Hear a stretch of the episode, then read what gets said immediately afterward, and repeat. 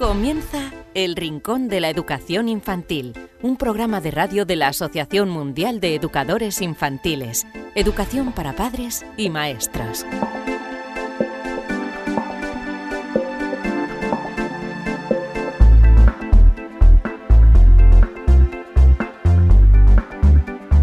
Buenos días, buenas noches, buenas tardes, cualquiera que sea la hora en la que estás escuchando esto. Bienvenidos a una nueva edición del Rincón de la Educación Infantil, en este caso la número 26. ¿Y qué vamos a tener hoy en el programa? Bueno, pues vamos a hablar en primer lugar con la psicóloga y sexóloga Aurora del Prado y vamos a tratar el tema de la educación sexual en la infancia, un tema muy importante para no tener problemas en el futuro. Todavía sigue habiendo ciertos padres reticentes a la educación sexual, pero hoy trataremos con Aurora de qué forma podemos hacerlo. También recibiremos eh, tras el verano a la psicóloga Elvira Sánchez que nos hablará de diversos estudios relacionados con el mundo de la educación infantil y la pedagogía. Tendremos a nuestro experto Rafael Sanz para responder a las preguntas que nos habéis enviado a rincóninfantil.org y nos trasladaremos a las islas, a las Palmas de Gran Canaria para hablarles de una experiencia, enseñar y aprender en el siglo XXI, cuidar nuestro entorno, nuestro mar y todos los seres vivos que habitan en él. Charlaremos con eh, María López Cabrera, que es eh, maestra infantil del Centro Giner de los Ríos. Y como siempre, antes de marcharnos, os ofreceremos un cuento.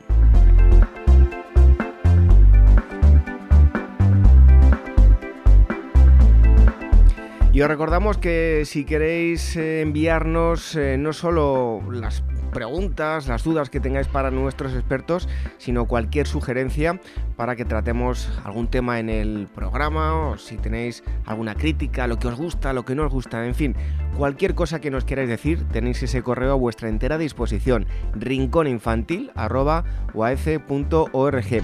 También, si tenéis alguna experiencia de aula que habéis llevado a cabo en vuestro centro y nos queréis eh, contar cómo la preparasteis, cómo la llevasteis a cabo, las conclusiones, para que así otros centros también la puedan llevar a cabo, pues también nos podéis eh, escribir a ese correo y nos ponemos en contacto con todos vosotros. Y para descargar el programa, pues muy fácil, a través de las dos plataformas a las que lo subimos, eh, iTunes, eh, Evox, tenéis que entrar en nuestra página web, web y nada más entrar tenéis el apartado programa de radio.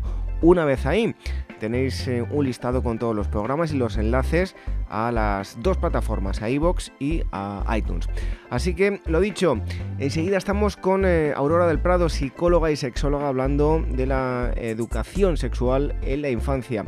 Os quedáis con un consejo y enseguida estamos con todos vosotros. Recibid los saludos de quien nos habla, de David Benito.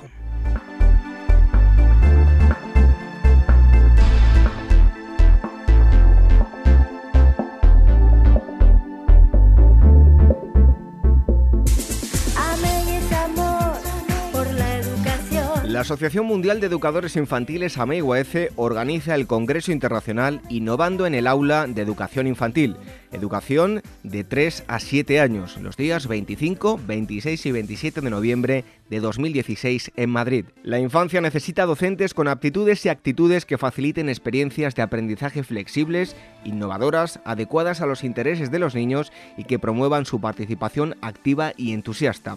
Un docente que se convierte en investigador que acompaña al niño en la búsqueda y construcción de su aprendizaje. En este congreso, la innovación educativa supone el punto de partida para la exposición de todos los ponentes, expertos en las diferentes estrategias metodológicas del aprendizaje infantil. Además, distintas exposiciones plantearán innovaciones para el desarrollo de la creatividad en los campos artísticos, la robótica, el aprendizaje cooperativo, la lectoescritura o el bilingüismo. Apuntad esta fecha, 25, 26 y 27 de noviembre de 2016. Tenéis toda la información en guaece.org.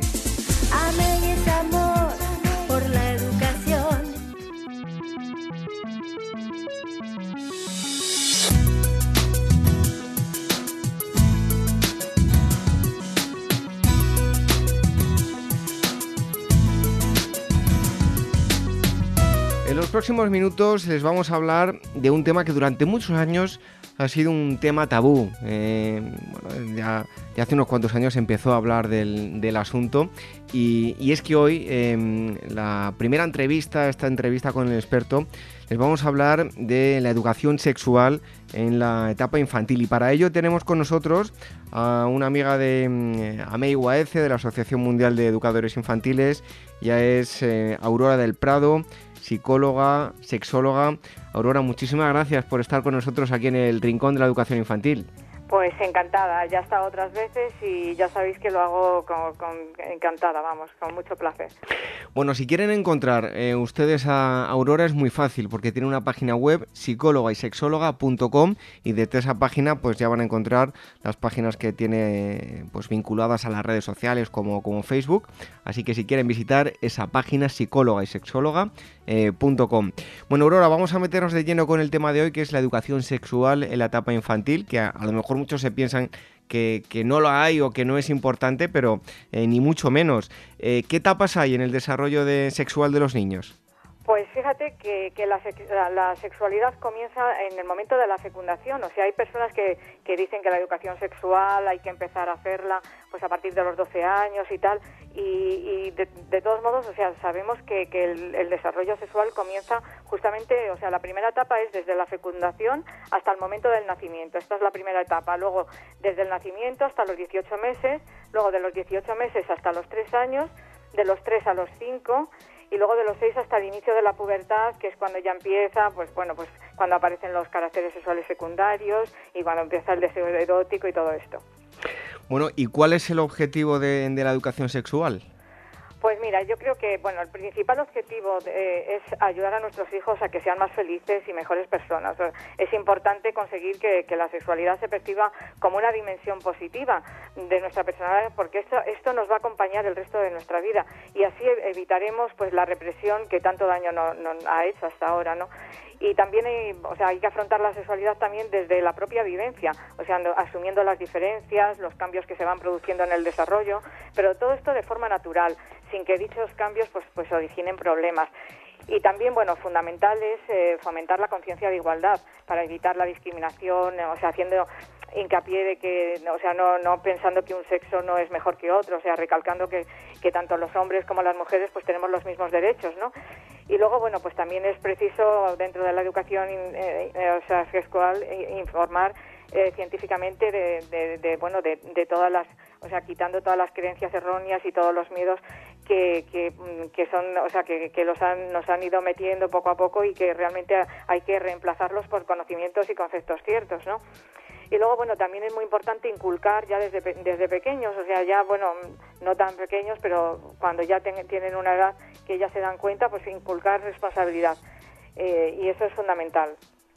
Bueno, antes, eh, al principio de la entrevista hablaba yo de que era un tema tabú años atrás, incluso, aunque hoy ya afortunadamente pues eh, todo este tipo de asuntos es algo que se habla sin ningún tipo de problemas, aún sigue habiendo gente que es reticente a hablarlo.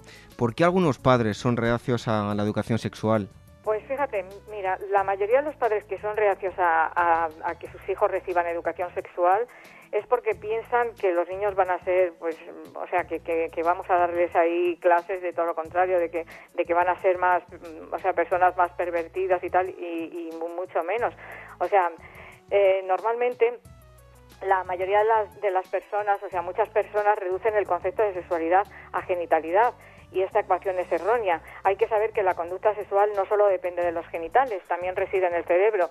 Y bueno, no olvidemos que la sexualidad es una faceta más de la personalidad de los niños, que igual que otra faceta, pues conviene que formemos. Entonces, la sexualidad comprende un nivel biológico, psicológico, social y antropológico, entre otros. Y fíjate, Master y Johnson, que fueron o sea, los primeros que empezaron a investigar el tema de la sexualidad dentro del laboratorio, decían que la mayoría de los problemas que tenían en, la edad adulta las personas eran por falta de información y por falta de educación sexual. O sea, que, es fundamental o sea, el, educar a los niños, porque además se ha demostrado que en los países donde los niños reciben educación sexual, pues fíjate, se reducen los embarazos no deseados y las enfermedades de transmisión sexual también se reducen. Por lo tanto, eh, ¿cuándo es conveniente eh, comenzar con, la educación sexual? Bueno, pues como te decía, que bueno, la, sexualidad comienza desde el momento de la fecundación y fíjate que es muy importante y bueno, lo hemos oído siempre, ¿no? Que a las madres hay que mm, pues que estén tranquilas, hay que que tienen que tener un ambiente en armonía y tal y que parecía que era cosa de abuelas y tal. Bueno, pues científicamente se ha demostrado que eso es fundamental porque para el tema de, la, de, la, de sexuarse, los, bueno, pues los niños que se están formando dentro de ellas, es fundamental pues la tranquilidad, la armonía, el que, la, o sea, el que no tengan estrés, todo eso es, eh, bueno, además hay estudios muy serios hechos sobre esto y eso es fundamental. Entonces, pues como te decía, somos seres sexuados desde que nacemos y la sexualidad es algo implícito en nuestras vidas, o sea, desde que el niño nace, los padres sin saberlo ya comienzan a proporcionar educación sexual, o sea, se educa con los abrazos, las caricias, las muestras de afecto, los mimos, estos son determinantes porque se ha demostrado que cuando un niño no es suficientemente acariciado y querido durante, durante la infancia, pues su desarrollo psicomotor es más lento, la fluidez verbal es menor y, desarrolla además mayor hostilidad y agresividad, o sea, el niño es como más hostil y, bueno y menos comunicativo. Entonces, eh, o sea, cuando se estrecha a un bebé entre los brazos, está aprendiendo el, bebé está aprendiendo a querer y a ser querido y a expresar emociones y a reconocer las ajenas. Esto hace que el niño se sienta más seguro, más confiado y, su afectividad se va a desarrollar más fácilmente.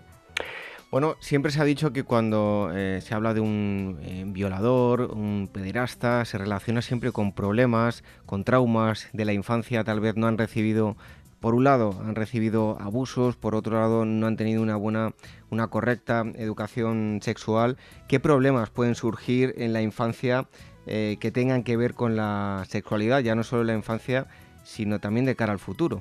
Claro, pues sí que sí que es muy importante porque parece, que en la, en la infancia, pues bueno, pues que los niños no no perciben así la sexualidad, pero sí que, o sea, sabemos que en la infancia se pueden generar problemas y que muchos de los de los cuales luego se pueden manifestar en, en la edad adulta, o sea, incluso en los adolescentes.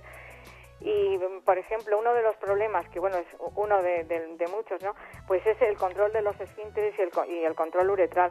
Que, o sea, que tenemos que saber que por mucho que entrenemos a un niño a controlar sus esfínteres, eh, este entrenamiento no será eficaz hasta que los músculos y los nervios se hayan madurado y desarrollado suficientemente para hacer posible el control. Lo que pasa es que hay muchas madres que bueno o padres que, que bueno que insisten en que el niño pues pues que quieren que ya haga las cosas y entonces no no es entonces pues también les, suelen a lo mejor no todos no yo no digo todos pero que hay veces que dicen pues eres un guarro tal y entonces lo que pasa que que los niños relacionan en todo lo que es su genitalidad con algo sucio con algo incluso se reprimen ahí su sexualidad no y entonces bueno pues eh, tenemos que tener cuidado porque porque eso es, es muy importante. O sea, para los niños, o sea, hay que tratar este tema con naturalidad e incluso con positividad, decir, bueno, no pasa nada, pues ya aprenderás, eh, seguro que, que dentro de, poco lo vas a hacer tú solo y tal, pero siempre animando, o sea, nunca, nunca tratando de, de digamos, de poner negatividad ahí en el tema sexual.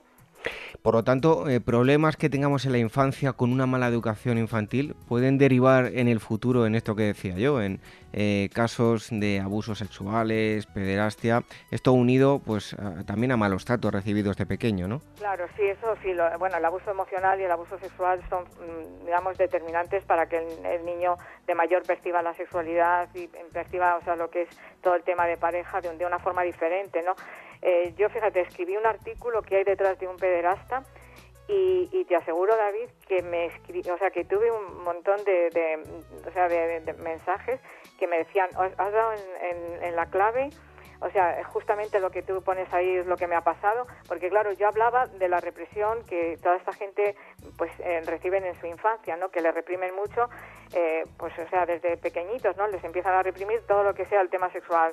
Eh, no te toques, no tal, o sea, entonces claro, ellos muchas veces pues digamos que no, no les pasa a todos porque si no tendríamos las consultas llenas y, estaríamos o sea estaríamos eh, completamente saturados no pero sí que hay personas que, que derivan eh, bueno fíjate te voy a poner un ejemplo la sexualidad es como como un río que fluye el agua fluye tranquilamente no va por, por su cauce normal pero si tú pones trabas si, si tú pones diques el agua pues se puede quedar estancada o puede coger caminos erróneos, ¿sabes? Entonces se puede ir por, por caminos que no siempre pasa, pero que sí se puede, porque, porque ya te digo que en el artículo que escribí yo detrás de un pederasta me quedé impresionada de la cantidad de gente que había, pues por, por ejemplo, te puedo hablar de exhibicionistas, eh, de gente que bueno pues que tendían a, la pornografía infantil o sea y todos estos me comentaban que había habido represión y, sobre, sobre todo represión en la etapa en la etapa infantil sobre el tema de, su genital bueno de, su,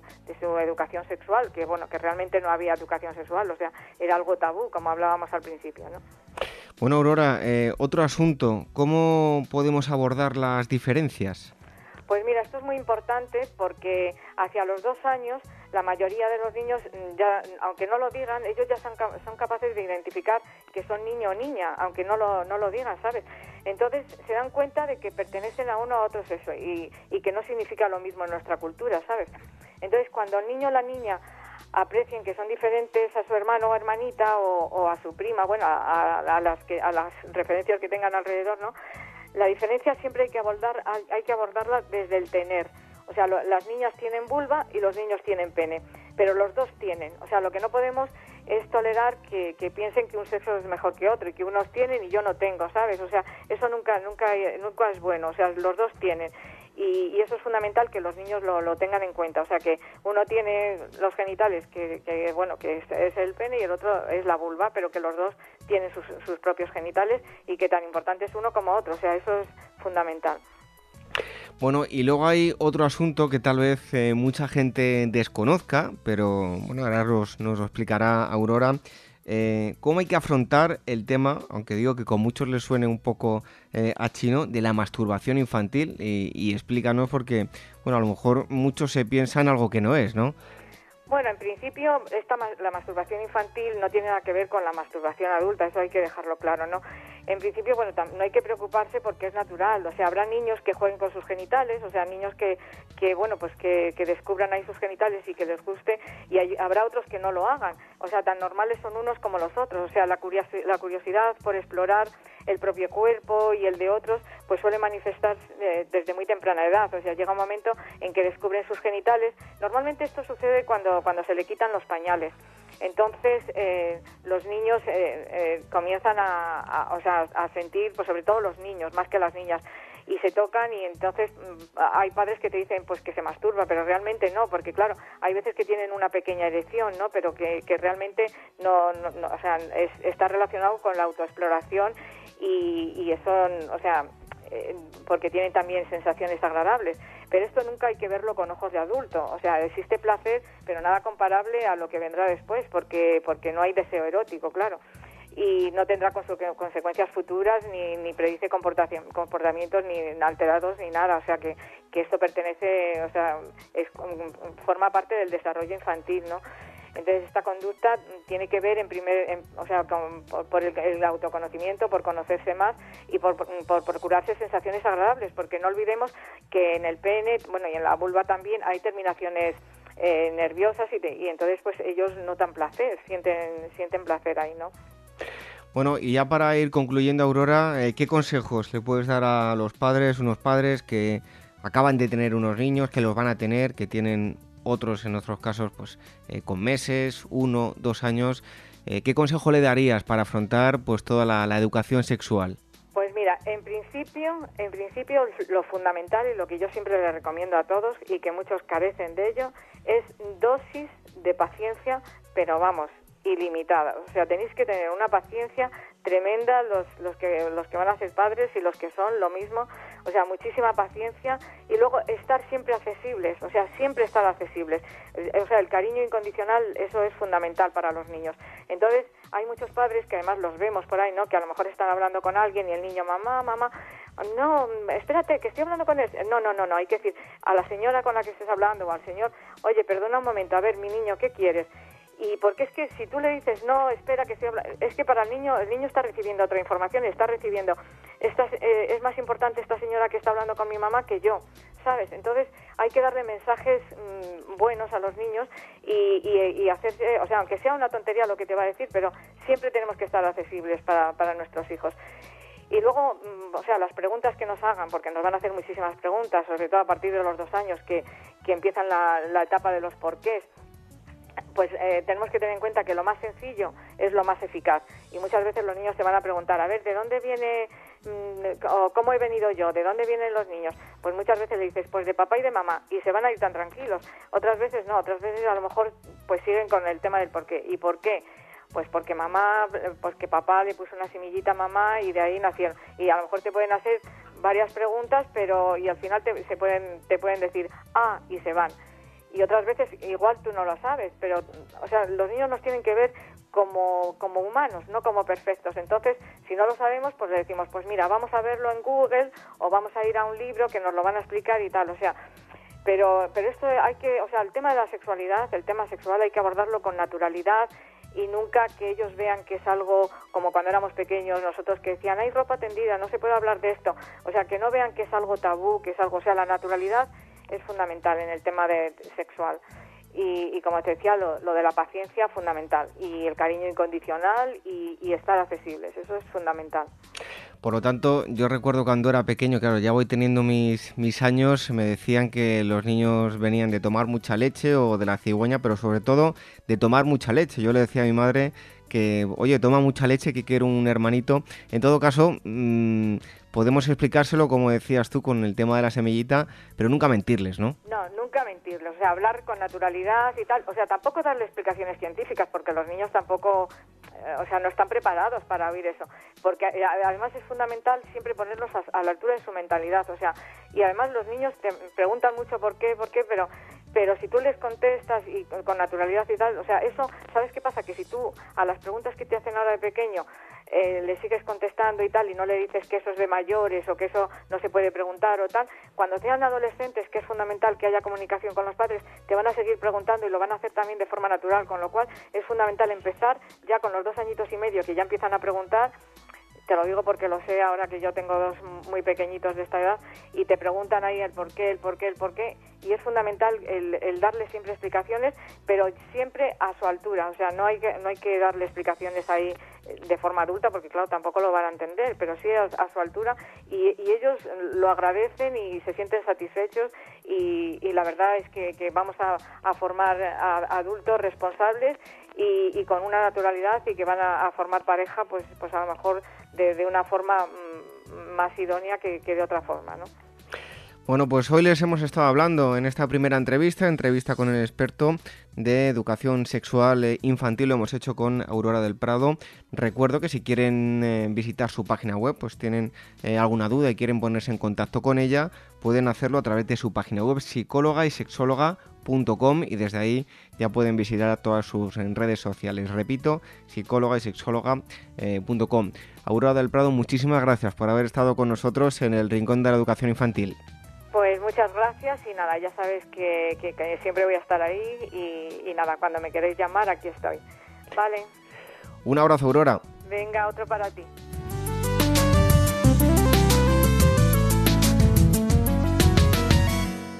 Ameigua F, la Asociación Mundial de Educadores Infantiles, en colaboración con Hermex Ibérica, convoca el premio AMEI Hermex de experiencias educativas realizadas en aulas de niños de 0 a 6 años, cuyo objetivo es dar a conocer las experiencias, los proyectos y los materiales de aula más innovadores y exitosos que se están llevando a cabo en las aulas de todo el mundo con niños y niñas de entre 0 y 6 años de edad.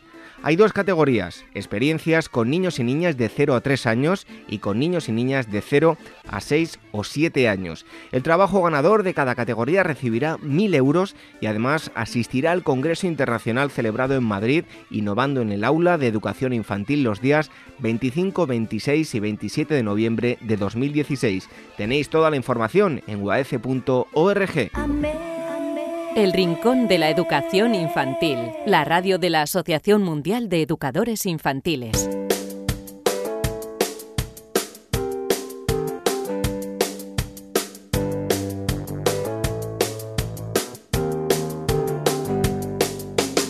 Después de ese periodo veraniego, ya está aquí con nosotros periodo veraniego en una parte del eh, planeta, porque en otra que nos escuchan también fuera de, de España, pues Allí es eh, todo lo contrario, eh, invierno, ¿no? Así que, pero bueno, después de este periodo vacacional, vamos a dejarlo ahí, ya tenemos a la psicóloga Elvira Sánchez con nosotros, en este caso que nos va a hablar de, estudios Bueno, pues eh, aquí en España, tras el verano, bienvenida nuevamente, Elvira. Gracias, gracias. Bueno, hoy nos vas a traer estudios, ¿de qué nos vas a hablar? Mira, pues hoy empiezo con un estudio que señala que el mal genio de los niños podría ser un síntoma de inteligencia. A ver, te cuento, yo sé, bueno, yo sé porque tengo tres hijos, que los niños que están todo el día de mal humor son un dolor de cabeza para los maestros y para los padres, porque es muy complicado lidiar con su estado de ánimo. Sin embargo, un estudio realizado por la Universidad de Nueva Gales del Sur en Australia ha revelado que el mal genio en los niños sería un síntoma de inteligencia. ¿Y cómo han llegado a, esta conclusión? Mira, eh, se les pidió a los participantes en el estudio que miraran ciertas películas y que reflexionaran sobre los sucesos positivos y negativos en sus vidas. Y esto fue lo que concluyó. Primero, que la tristeza y el mal humor mejoran la capacidad de juzgar a otros, que los estados de enfado mejoran la memoria, que el mal genio estimula la capacidad de argumentar y bueno, y cuarto y último, que los niños y personas malhumoradas procesan mejor la información en situaciones difíciles y tendrían mejores respuestas ante las situaciones complicadas de la vida. Bueno, está claro que cuando se está todo el día con un niño que a la mínima se pone de mal humor, mm, no es fácil mantener la calma, ¿no? No, no, realmente no. Pero bueno, el mal humor también forma parte del desarrollo de los niños. Los padres y los maestros debemos modelar y controlar los impulsos del niño para dar ejemplo de tranquilidad, incluso en esas situaciones en las que te ponen de los nervios porque están pues enfadados, de mal humor y hay veces que no se soportan ni a ellos mismos. Mira, yo leí hace poco una frase en Facebook, en el muro de la Asociación Mundial de Educadores Infantiles, de AMEI, que decía, quiéreme cuando menos me lo merezco porque es cuando más lo necesitaré. Pues esto viene algo así, viene siendo algo así. Bueno, ¿y cómo podemos actuar en este tipo de casos? Mira, los expertos eh, aconsejan a los maestros y a los padres con niños malhumorados, que tienen tendencia a ponerse de mal humor con mucha facilidad, que los, eh, que los incentiven a realizar ejercicio físico, deportes al aire libre y sobre todo a darles espacio para que expresen sus sentimientos. Los niños deben aprender a decir qué es lo que les molesta eh, y para ello tenemos, digamos, que animarles a expresar lo que sienten, pues ya sea escribiendo, bailando, pintando, bueno, o incluso tocando algún instrumento musical. La idea es que, digamos, que canalicen, que expresen eh, esos sentimientos que llevan dentro también nosotros para poder entender qué es lo que les produce el mal humor. Bueno, eso en cuanto a un estudio que nos habla del mal humor y la inteligencia. Pero ¿qué más nos traes, Elvira? Mira, pues ahora vamos a intentar dar respuesta a una pregunta que yo me he hecho muchas veces y bueno, y seguro que nuestros amigos del Rincón de la Educación Infantil eh, también. Eh, y la pregunta es, ¿con qué sueñan los bebés? Pues cuéntanos, ¿con qué sueñan? Pues mira, según la Asociación Española de Psiquiatría del Niño y del Adolescente, los niños empiezan a soñar a partir de los 18 meses de edad. Sin embargo, y bueno, y basándose en el estudio de la, actividad cerebral durante el sueño, hay científicos que afirman que los bebés pueden comenzar a soñar ya desde la etapa fetal, cuando aún se encuentran en el útero materno. Y en cuanto a la pregunta que yo me hacía, ¿no? Que bueno, ellos dicen que aunque conocer el contenido de sus sueños, pues realmente no es posible porque no hablan, los expertos opinan que, que ellos sueñan con vivencias pues del día a día. Bueno, eh, nos comentas que desde la Asociación Española de Psiquiatría del Niño y del Adolescente eh, afirman que se empieza a soñar a partir de los 18 meses de edad, ¿no? Sí, sí, bueno, mira, te cuento, durante las primeras semanas de vida los bebés realizan muecas, gestos e incluso agitan los brazos, las piernas como con brusquedad, que es algo que, bueno, que nos preocupa a los padres porque parece que están sufriendo una pesadilla. Pero eso, bueno, está llevado a confusión y muchos padres piensan, pues eso, que los niños están soñando ya desde bien bebés. Pero en realidad estos movimientos, que duran entre unos 10 y 20 segundos, se denominan mioclonías neonatales benignas y suelen desaparecer a lo largo del tercer mes y no afectan al descanso del pequeño ni tienen ninguna consecuencia sobre el desarrollo neurológico y psicomotor del niño. Por eso, eh, bueno, las pesadillas como tal, lo que son las pesadillas, no ya el sueño, sino las pesadillas, los expertos dicen que comienzan alrededor de los 3 años de edad y la etapa de mayor prevalencia se encuentra entre los 6 y los 10 años. ¿Y qué es lo que las causan? Pues mira, los expertos aún no lo tienen muy claro, porque bueno, aunque desconocen las causas que provocan este trastorno del sueño, dicen que sí existen factores de riesgo que, puede, que se pueden controlar, ¿no? Para evitar que estos niños, bueno, que los niños pasen este mal trago nocturno. ¿Factores como, como cuáles? Mira, pues te cuento, eh, por ejemplo, mantener unos horarios regulares para acostarse y levantarse, incluso en días festivos. Yo sé que esto es complicado porque los míos, por ejemplo, los levanto a las 8 y a mí me encantaría que el fin de semana se levantasen a las 10 o a las 11. Pero claro, si tienen la rutina de levantarse a las 8 no puedo pretender que el sábado y el domingo se levanten más tarde. Entonces, eh, como te comentaba, mantener horarios regulares para acostarse y levantarse incluso en días festivos. Y seguir una rutina concreta antes de ir a dormir, porque esto tranquiliza al niño y, digamos, normaliza la situación. Mira, otro aspecto importante es no utilizar nunca como castigo el hecho de irse a la cama, para evitar que lo asocien como algo amenazador. En plan, te estás portando mal a la cama. No, eso no. Luego también es importante que el ambiente bueno, y el tipo de actividades que realice el niño al menos dos horas antes de acostarse debe ser relajante para que llegue a la cama tranquilo. Bueno, y para eso hay que evitar, bueno, pues cualquier estímulo que pueda estresarle o causarle miedo, como los programas de televisión, bueno, determinados programas de televisión o determinados cuentos que serían, digamos, más apropiados pues para otros momentos del día. Y nos ponemos ya en lo malo. Si tienen pesadillas, eh, ¿qué es lo que debemos hacer?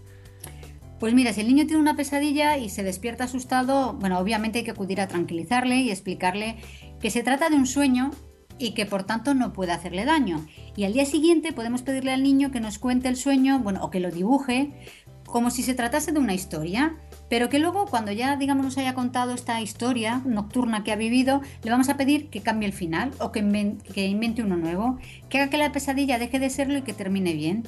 Al fin y al cabo en los cuentos infantiles también hay personajes malvados que intentan perjudicar ¿no? al protagonista y siempre tienen un final feliz. Pues hoy os hemos estado hablando de mal humor e inteligencia y sueños y pesadillas. Nos ha acercado eh, la psicóloga eh, Elvira Sánchez. Elvira, muchas gracias y te esperamos aquí pronto en el Rincón de la Educación Infantil. Pues aquí estaré encantada, muchas gracias a vosotros.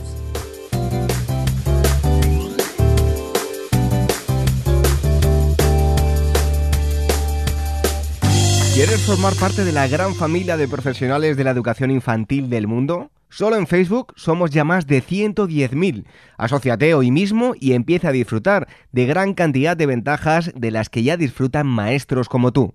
Y cuantos más seamos, más podremos hacer por mejorar la calidad de la educación que reciben los más pequeños.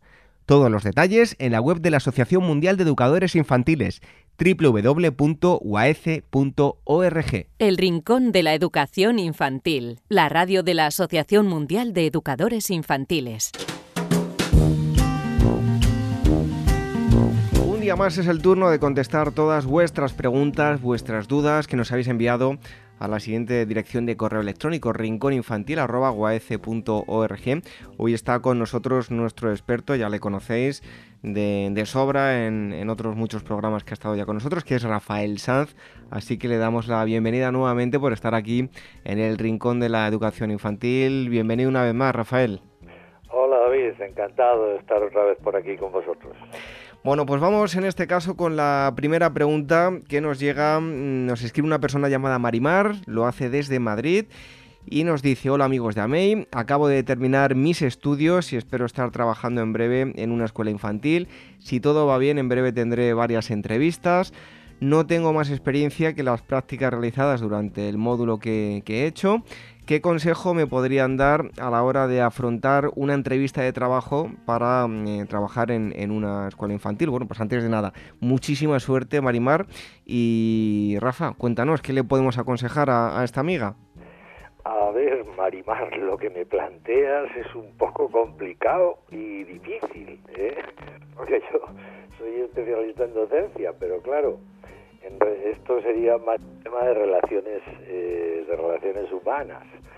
Eh, lo que sí te puedo decir es que yo he estado en varios tribunales para admitir eh, a gente para adjudicar plazas.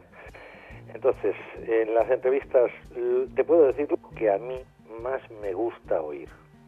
No sé si será representativo de todos los demás, pero yo te puedo decir lo que me yo lo que valoraba mucho, mucho, y además en eso se puede fingir poco, era el elemento, el, elemento pasión, el elemento vocacional, ¿sabes? Si es alguien que iba a disfrutar de ese trabajo, que le iba a encantar, que mm, iba a estar tan, tan contento, tan contento trabajando en ello, o si era lo concebía como un recurso necesario para ganarse la vida de alguna manera, que también, bueno, totalmente respetable, pero claro, a mí me ponía más el que, el que le apasionase el, trabajo. Y ya digo, esto se, se, traduce mucho hagas la pregunta que hagas.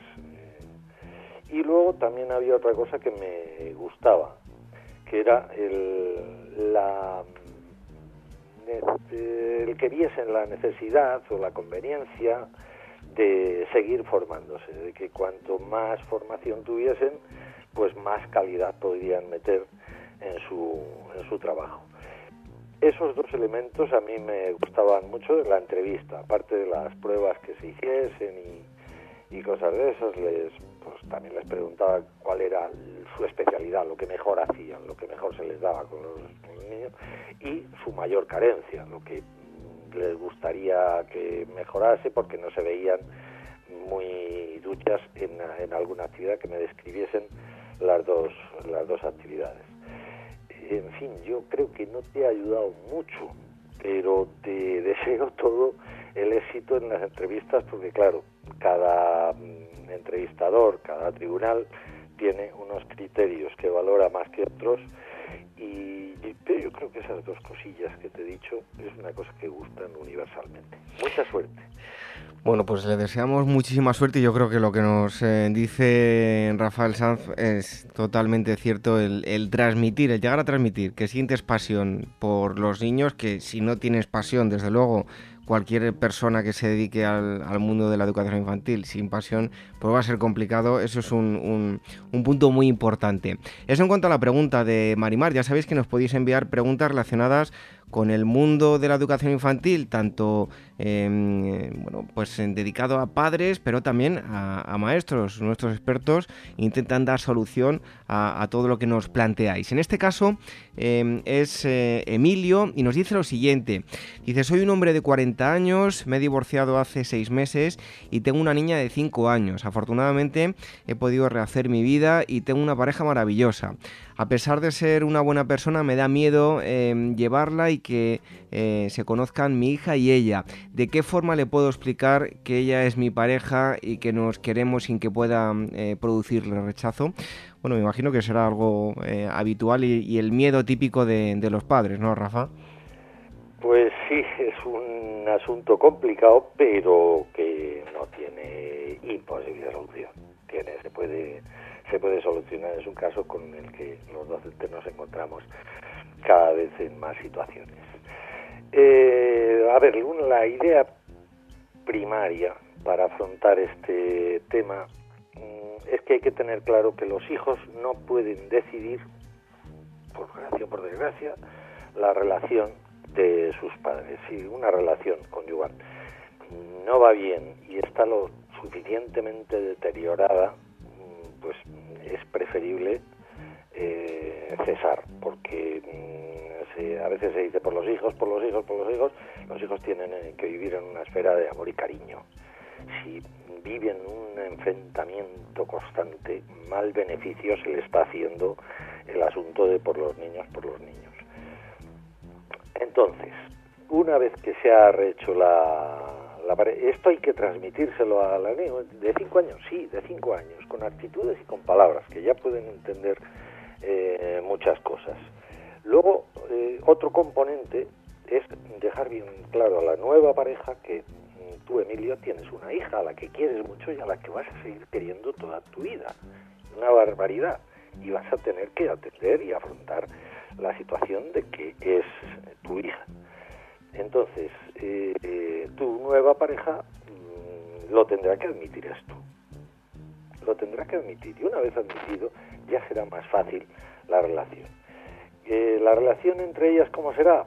Pues eh, no lo sé, pero es posible y probable que al principio haya cierta hostilidad de la niña hacia la nueva pareja. Y es normal, hay un rechazo, claro, no es su madre la niña tiene que tener muy claro en todo momento que aunque os hayáis separado, no vais a dejar de quererla ninguno de los dos.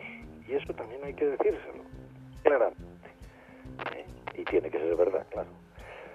Que vais a seguir queriéndola siempre, sin ningún problema. No va a perder ni a su padre ni a su madre. Lo que ha perdido es que estén juntos. Que quizás sea mucho para ella. ¿eh? Y de hecho lo es. Pero, pero bueno, a esa situación se ha llegado y como he dicho al principio, ella no puede decidir, como vosotros tampoco podéis decidir en las relaciones que ella establezca en un futuro, porque serán suyas y de quien establezca la relación. Entonces, a partir de ahí, pues con paciencia y con cuidado, en una esfera que sea lo más normal posible, la mayor normalidad de que no hace falta con esos padres que cogen a su hijo cuando les toca, les llevan al circo, al cine, al ver, no sé qué, a casa, a casa, a tener una convivencia estable, tranquila y sobre todo agradable. ¿Que es poco tiempo? Pues a meterle calidad a esa relación en una esfera de normalidad. Yo no sé si, porque esto más es terapia familiar que mm, una consulta pedagógica. No sé si te ha ayudado, espero que, que sí. Reflexiona sobre ello, Emilio. Suerte. Bueno, en, todo caso, como decía Rafa, os encontráis con, muchos problemas de, este tipo y seguro que, le ayuda a esto que le has contado a, Emilio. Y vamos en último lugar con otra de las preguntas que nos habéis enviado a rincóninfantil.org y dice lo siguiente, somos un matrimonio de Elche, tenemos un niño de un año y medio y nos acabamos de mm, enterar que viene otro de camino, así que eh, muchísimas felicidades. Nos gustaría que nos dieran unas pautas de cara a fomentar la buena relación entre hermanos. Hemos encontrado su programa buscando información sobre educación infantil y nos ha encantado los que hemos escuchado. Gracias. Bueno, pues gracias a vosotros y repito, muchísimas felicidades por ese eh, nuevo integrante de la familia que está mm, a punto de venir. Rafa, ¿qué les podemos aconsejar a este matrimonio de Elche? Vamos a ver, de momento gracias por las flores que nos das al equipo de AMI y a nuestros programas educativos. Eh, de lo que me hablas es de una cosa que llamamos algunos el trauma del destronamiento. Vamos a ver, siempre escuece. Eh, cuanta menos edad tenga el niño, y por lo que veo eh, van a ir muy seguidos, mm, mejor es el pronóstico. ¿eh? Antes lo aceptan y, y es más fácil todo porque los niños cuando más pequeños son, más capacidad de adaptación tienen a nuevas situaciones. Eh, bueno, pues el mayor notará que ya mm, tiene que esperar turno, que las atenciones no van en exclusiva, sino que se ha abierto una sucursal por ahí y, bueno, pues que algo ha perdido. Eh, vamos a ver, yo me imagino el sentimiento de, del niño destronado. Intento imaginarlo. Entonces, porque yo veo que sienten mucho cariño por su hermano, pero a, la vez es una ambivalencia de sentimientos y de este que, me ha quitado las cosas. Entonces, eh, yo creo que deben decir eh, a sus padres, o sea, que deben sentir, vosotros, el sentimiento que tienen es, vosotros darme todo el cariño que tenéis, todo el, del que sois capaces, en exclusiva a mí, a mí. Y no os preocupéis por este pequeño ajo que yo se lo vehiculo a través de mí, le voy a dar todo el cariño que vosotros me dais, de verdad. ¿eh? Yo creo que ese, ese es el, sentimiento que tienen. Eh, la forma de suavizar esta escocedura que supone tener un, un hermano o hermana, pues eh, es hacerle partícipe de esa alegría de que haya alguien más en la familia a quien querer y que pueda colaborar en, en los cuidados, en la higiene, que pueda a veces también sujetarle con mucho cuidadito, que pueda sujetarle en brazos, que en fin, que aprenda a quererle como vosotros le queréis. ¿eh? Eh, suele ser un proceso que dura muy poco, lo de la si se llevan más o menos unas pautas de normalidad, de, de eso, de hacerle participar, de que él, que los padres tienen un hijo, pero que es que él también tiene un hermano y que eso también tiene ciertos beneficios. Írselos buscando y mostrárselos. Desde ahora, que tiene un año, año y medio, pues sí, desde ahora, desde ahora. Eh, hablarle, porque aparte de que necesita eh, lenguaje, conversación para desarrollar su producción oral, su eh, conformación del lenguaje, pues la comprensión va mucho, mucho por delante de la producción oral. No penséis que porque no habla no entiende comprende perfectamente y eso os daréis cuenta de la capacidad de comprensión que, que tienen antes de hablar. ¿eh? O sea que, necesita hablar, necesita la conversación para desarrollar su lenguaje. O sea que explicarle todo este tipo de cosas, los sentimientos, cómo se pueden enfocar con el nuevo hermanito y yo estoy seguro que irá bien, vamos. Bueno, pues era la tercera de las preguntas que nos habían enviado a rincóninfantil.org y hoy ha estado con nosotros Rafael Sanz para contestarlas, uno de nuestros expertos junto con eh, Marisol Justo. Ambos están, cada día viene uno con, nosotros para contestar todas vuestras preguntas. Rafael, muchísimas gracias y bueno, pues te esperamos muy pronto aquí para seguir eh, contestando y resolviendo esas dudas de todos los oyentes. Vale, gracias a ti David y a todo el equipo de AMEI. Espero haber sido algo de utilidad. Si, si lo que digo yo promueve reflexionar sobre el asunto, ya me doy por satisfecho. el objetivo no es que no hay recetas universales, por lo cual no pretendo que se me tome al pie de la letra lo que lo que digo, sino que sea un elemento, una chispa para que se reflexione. Bueno, pues seguro que sí, que les eh, sirve de, mucho. Un fuerte abrazo, Rafa. Venga, hasta luego, David.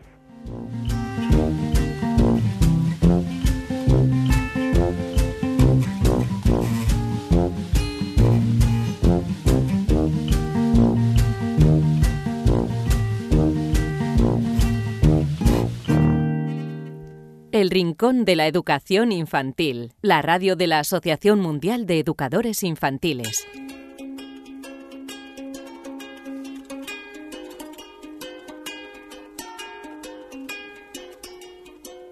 Nos vamos acercando a la parte final del programa y es el momento en el que les eh, hablamos de experiencias de aula. Eh, recuerden que si ustedes llevan a cabo una experiencia de aula que quieren compartir con eh, nosotros, lo pueden hacer escribiéndonos a la siguiente dirección de correo electrónico perdón, rincóninfantil arroba Repito, rincóninfantil arroba Nosotros hoy nos vamos a ir hasta las islas, hasta eh, las Palmas de Gran Canaria y vamos a hablar con María López Cabrera. Ella es maestra infantil del Centro Giner de los Ríos y vamos a hablar de una experiencia llamada Enseñar y Aprender en el siglo XXI, cuidar nuestro entorno, nuestro mar y todos los seres vivos que habitan en él. Eh, María López, muchísimas gracias por estar con nosotros aquí en el Rincón de la Educación Infantil. Buenas tardes. Bueno, eh, lo primero de todo es eh, que nos hagas una pequeña introducción, una breve descripción de en qué consiste esta actividad. Vale, es una forma de enseñar que tenemos en el aula. Es una forma a lo mejor no tan tradicional, sin utilizar libros de texto, y es que teniendo en cuenta la pluralidad de la, de la realidad en que vivimos y nuestras generaciones de niños del siglo XXI, pues ponemos en práctica un sistema de enseñanza-aprendizaje integral acorde a los tiempos actuales. A ver, no se trata de una simple metodología didáctica, sino que es más bien una concepción global de la educación. Es una filosofía educativa contraria a un sistema de enseñanza lineal que rompe con un currículo cerrado. Y este sistema pues se fundamenta básicamente en tres teorías, que es el aprendizaje basado en proyectos, la teoría de las inteligencias múltiples, la educación holística y también el factor humano. Y la, idea principal es convertir los contenidos en vivencias y que los niños aprendan desarrollando sus capacidades, destrezas y habilidades de forma significativa y siempre a través de iniciativas eh, que parten de sus intereses y necesidades. ¿Con niños de qué edades habéis llevado a cabo mm, eh, esta actividad? Tres, cuatro y cinco años, mm, el segundo ciclo de educación infantil. Bueno, y cuéntanos los objetivos que os planteasteis con la realización de esta actividad, ¿cuáles fueron? Pues hay muchos, pero los más importantes es desarrollar en los niños y niñas capacidades y actitudes que les permitan un desarrollo integral, que les permitan expresarse, interactuar, planificar, crear, investigar y así preparándoles para seguir aprendiendo de por vida. Y luego eso, pues fomentar el aprendizaje reflexivo, la enseñanza activa, participativa, significativa, funcional. Y también muy importante es hacer partícipes a las familias y el entorno en la intervención educativa, creando una comunidad de aprendizaje, ampliando horizontes. Y luego facultar al alumnado a hacer y querer hacer y a utilizar eficazmente lo aprendido, convirtiéndole siempre en protagonistas de su aprendizaje. Y luego también teniendo en cuenta el entorno y el medio, pues poner a los niños en relación con ese medio en el que se tienen que desenvolver para que aprendan eh, hábitos, actitudes, valores, destrezas y que aprendan a respetar, a cuidar y a colaborar siempre con el medio que les rodea. Bueno, y ahora háblanos, eh, esta era de alguna forma la parte teórica, pero eh, ¿cómo se llevó a cabo el, desarrollo de, la experiencia? Mm, los niños, eh, al vivir en islas, pues estamos rodeados de agua, de mar, y a ellos les interesa mucho el mar y les gusta muchísimo todos los animales que viven en él. Y entonces la idea partió de ellos, de trabajar los animales que, que viven en el mar. Y así pues abordamos el tema que a ellos les interesaba y lo convertimos pues en una gran aventura y en un juego fascinante. Mm, la finalidad de mi tarea era que ellos fueran felices y capaces entonces yo hice un planteamiento global del trabajo en el aula, teniendo en cuenta su propuesta y sus intereses. Y empezamos pues con un golpe de efecto, es decir, introduciendo el tema de una forma llamativa y cautivadora para que para empezar directamente ilusionados y entusiasmados. Y a partir de ahí pues fuimos conociendo la temática, descubriendo e investigando eh, todo lo que estaba relacionado con el mar y siempre con la ayuda de las familias y además utilizando todos los recursos a nuestro alcance, que afortunadamente con el tema ese pues tenemos bastante. Y así realizamos múltiples actividades, pues por ejemplo nos subimos en un barco y fuimos a ver delfines en, en el mar, en la naturaleza, y, y muchísimas actividades, todas relacionadas con el mar, con museos que tenemos alrededor, y invitamos a expertos, hicimos talleres, experimentos, desafíos, eh, danzas, salidas y en fin, utilizamos las TIC y así todos, todos, la familia, los niños y la maestra, pues nos responsabilizamos del trabajo y de su mejora. Bueno, eh, a todos aquellos que nos estén escuchando, que mm, les guste la idea, que quieran llevar a, cabo esta actividad o alguna similar en, otro centro, en cuanto a los recursos utilizados, es algo que eh, bueno, pues eh, va a llevar mucho tiempo reunirlos o bueno, cuéntanos. Mm, no, mm, si nosotros tenemos en cuenta el recurso más precioso e importante que tenemos es la familia porque no es una maestra sola trabajando, es una comunidad educativa, son padres y madres y todos tenemos una tarea en común. Y las, familias suponen una fuente constante de, de conocimiento y acceso a otros medios. Y ellos nos consiguen recursos humanos y materiales que enriquecen nuestro proyecto. Y todos los materiales, absolutamente todos, son objeto de observación, de análisis, de experimentación, de descubrimiento eh, utilizamos mucho la figura del experto, que es una persona que viene a clase y nos ayuda a profundizar y ampliar el tema. Nosotros el día anterior pues preparamos la visita eh, preparando las preguntas que le vamos a hacer y no es nada difícil, simplemente es ponerse en acción con un poquito de interés e, investigar entre todos y, y buscar los recursos entre todos. Luego siempre utilizamos las TIC, eh, agentes, instituciones, ONGs, la salida, los museos, las bibliotecas, en fin, materiales que todo el mundo tiene a su alcance. Bueno, ya para concluir, eh, después de haber llevado a cabo esta experiencia, ¿cuáles son las eh, conclusiones a las que habéis llegado? Bien, yo creo que hemos de crear una escuela que prepare para la vida y alejarnos de, la, de lo tradicional, de lo memorístico. Y entonces en nuestras aulas nunca debe faltar la alegría, la libertad. Deben ser aulas vivas, complejas, dinámicas, abiertas al mundo, donde aprender a aprender sea parte del juego. Y siempre, siempre teniendo en cuenta que los niños son personas que no tienen límites ante el saber. Y los maestros siempre debemos estar disponibles para entusiasmar, para aprender con ellos, para provocar situaciones que creen experiencias enriquecedoras.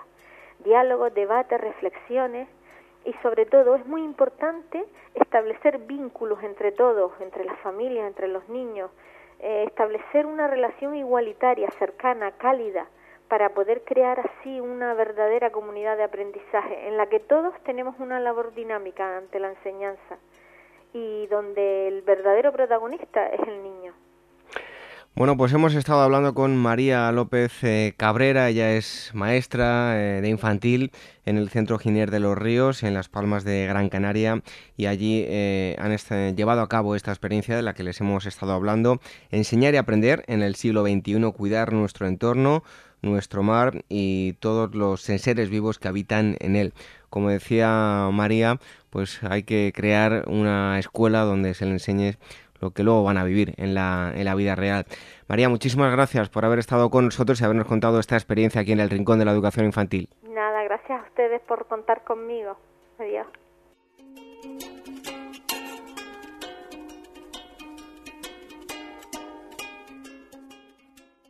Nuestro Twitter, arroba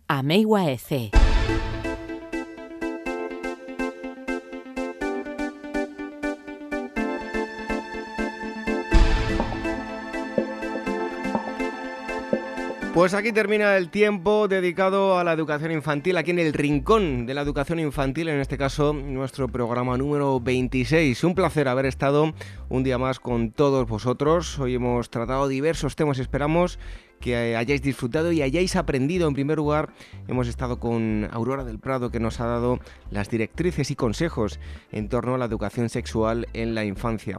Por desgracia, un tema que todavía sigue siendo tabú en ciertos padres si no lo quieren poner en práctica y esto evitaría muchísimos problemas en etapas adultas. También hemos hablado con Elvira Sánchez sobre eh, estudios relacionados con la educación infantil, con la pedagogía. Hemos hablado con nuestro experto Rafael Sanz, que ha contestado todas vuestras preguntas y en último lugar hemos eh, ido hasta las Palmas de Gran Canaria, enseñar y aprender en el siglo XXI, cuidar nuestro entorno, nuestro mar y todos los seres vivos que habitan en él.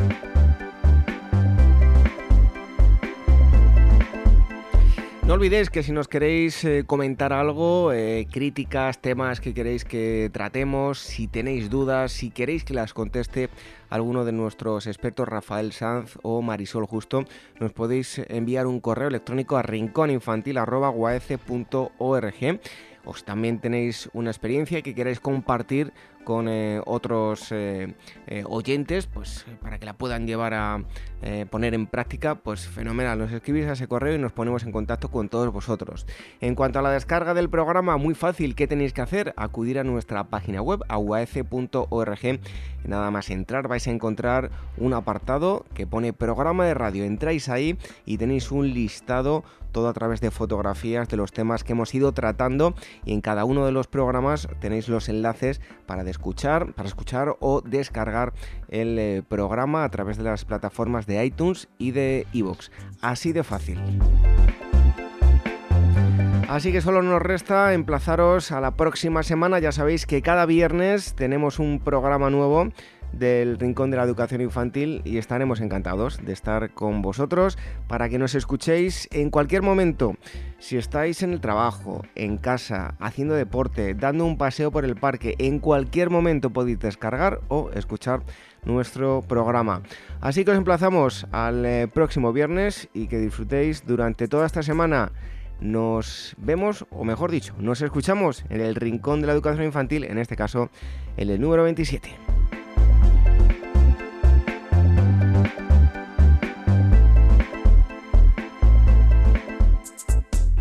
El Rincón de la Educación Infantil, la radio de la Asociación Mundial de Educadores Infantiles. Sophie y el pequeño dragón. Una hermosa mañana estaba la hija de un leñador llamada Sophie jugando en el bosque con sus amigos los animales, don Conejo, la ardilla, el castor, la mariposa y otros más. Bueno, juguemos a las escondidas, dijo la ardilla. Sí, sí, ese juego es muy divertido. Ustedes se esconden y yo los busco, dijo el conejo. Todos salieron corriendo para esconderse. Sophie comenzó a caminar para buscar un buen escondite, cuando de pronto escuchó un llanto que venía de una gran cueva. Sophie se acercó a la cueva y gritó Hola. ¿Quién está ahí? No te acerques, contestó una voz sollozante desde la cueva. ¿Qué te ocurre? Sal, cuéntame qué te pasa. Si salgo, te vas a asustar. Claro que no. Sal. ¿Me prometes que no saldrás corriendo cuando me veas? Sí, te lo prometo. Poco a poco fue saliendo de la cueva un pequeño dragón con la cara triste. Al verlo Sophie dio un paso atrás un poco sorprendida. ¿Ves por qué te decía que no quería salir? Todos me tienen miedo, dijo el pequeño dragón con lágrimas en los ojos. Impresionada por las lágrimas del pequeño dragón, Sophie se acercó lentamente y le secó las lágrimas con su pañuelo. Y le dijo Yo no he salido corriendo. Dime qué te ocurre. Estoy muy triste porque no tengo amigos con quien jugar. Todos me temen. No llores más. Yo seré tu amiga y mis amigos también lo serán. ¿Tú crees que quieran ser amigos de este pequeño dragón? Claro que sí. Espérame aquí. Sophie corrió al lugar donde estaban sus amigos y les contó que había conocido a alguien especial y quería que ellos también lo conocieran. ¿A quién conociste, Sophie? le preguntó la mariposa. A un pequeño dragón. No, no, no, no, no. No podemos ser amigos de un dragón. Ellos son diferentes, dijo el castor. Señor castor, el dragón es muy bueno y está muy triste porque no tiene amigos se los presentaré y nos divertiremos todos juntos. Así fue como los animales del bosque conocieron al pequeño dragón y se hicieron grandes amigos, y desde ese día el pequeño dragón no se sintió solo y fue muy feliz junto a sus nuevos amigos.